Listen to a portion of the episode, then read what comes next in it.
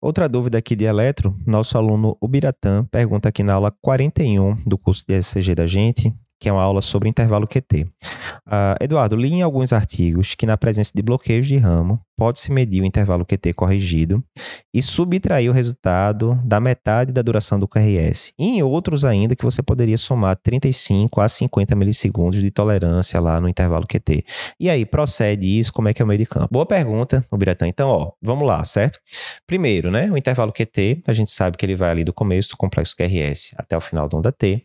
E a gente sabe que o intervalo QT corrigido é aquele que a gente aplica fórmulas, né? Fórmula de Bazet, de Rod, Friederichia, Framingham, enfim enfim, para corrigir o intervalo QT pela frequência cardíaca do paciente. Por que, que é importante a gente fazer isso? Porque o intervalo QT, ele tanto quando ele está reduzido, quando ele está prolongado, ele aumenta o risco de arritmias. Né? O mais comum é o intervalo QT prolongado.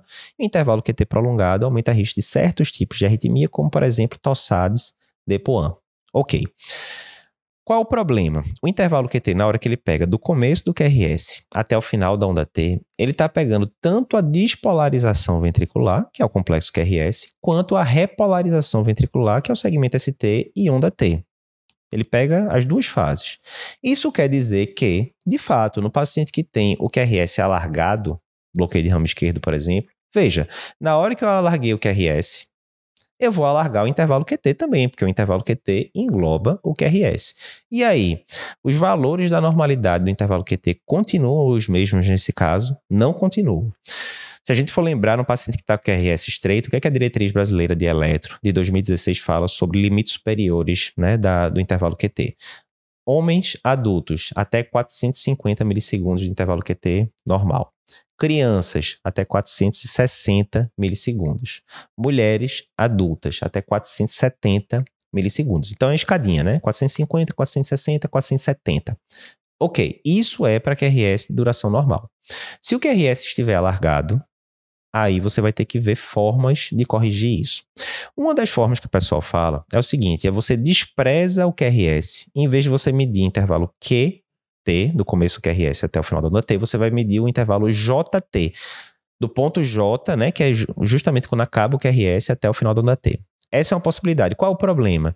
Você teria que decorar outras, outros limites da normalidade. Né? Isso não é tão. A gente já tem muita coisa para decorar na cabeça ali, então isso não é tão atrativo para boa parte das pessoas. E aí, veio uma alternativa, né? E eu vou dizer que essa alternativa eu descobri na época da pandemia do Covid. Lembro logo ali no comecinho de 2020, a gente tava com várias medicações que podiam aumentar o intervalo QT, aquela coisa toda. E aí teve uma publicação do American College justamente falando de como medir intervalo QT né, no, é, no seu paciente que estava com Covid, que você poderia considerar alguma medicação, tipo astromicina, cloroquina, o que fosse, que aumentava o intervalo QT.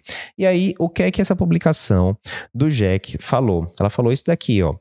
Uh, do American College. Forma simples de você ver o intervalo QT nesses pacientes com bloqueio de ramo é o seguinte: você pode somar de 30 a 50 milissegundos o, ao valor superior da normalidade. Não entendi, Eduardo. Vamos fazer o seguinte. Pegar meu caso, certo? 39 anos, garotão, homem. Homem adulto. O normal seria até 450 milissegundos de intervalo QT corrigido, ok? Digamos agora que eu tivesse um bloqueio de ramo esquerdo. Então, esse intervalo ele vai aumentar o limite superior. Aumentar em quanto? De 30 a 50 milissegundos. Ou seja, 450, que era o, o valor normal, mais 30 vai dar 480.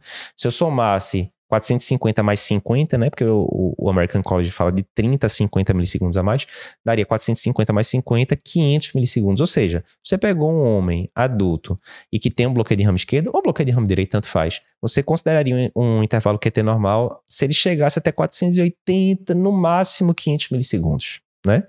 Então, obviamente, não. Eu calculei lá nesse paciente e veio 520 milissegundos, está aumentado. Ah, Eduardo, veio 490, vem entre 480 e 500, né? É bom senso, né? Ele coloca esse range aí de 30 a 50 milissegundos, provavelmente você ia seguir o jogo se desse 490 no, no homem adulto. Mesma coisa, eu tô com uma mulher que tem um bloqueio de ramo direito e ela veio com um intervalo QT de 510 milissegundos. Isso é normal? É só lembrar. Qual o QT normal da mulher? 470, né? Se eu somo ali de 30 a 50 milissegundos, como limite superior, ficaria ali de 500 a 520. Então, dessa paciente veio, sei lá, 500, 510, né? Tá ali na trave, né? A princípio não é nada tão preocupante. Então, dica simples: você tá com paciente com bloqueio de ramo, quer seja bloqueio de ramo esquerdo, quer seja bloqueio de ramo direito, calcula o intervalo que tem normalmente, pelas formas que você está acostumado, mas soma ali de 30 a 50 milissegundos ao limite superior da normalidade e você tem essa essa brecha a mais ali para considerar ainda normal em relação àqueles limites de 450 no homem adulto, 460 na criança e 470 milissegundos na mulher adulta. Pode somar a esses valores que a gente falou, 30 a 50 milissegundos. O American College considera isso como uma regra simples de você usar na beira do leito.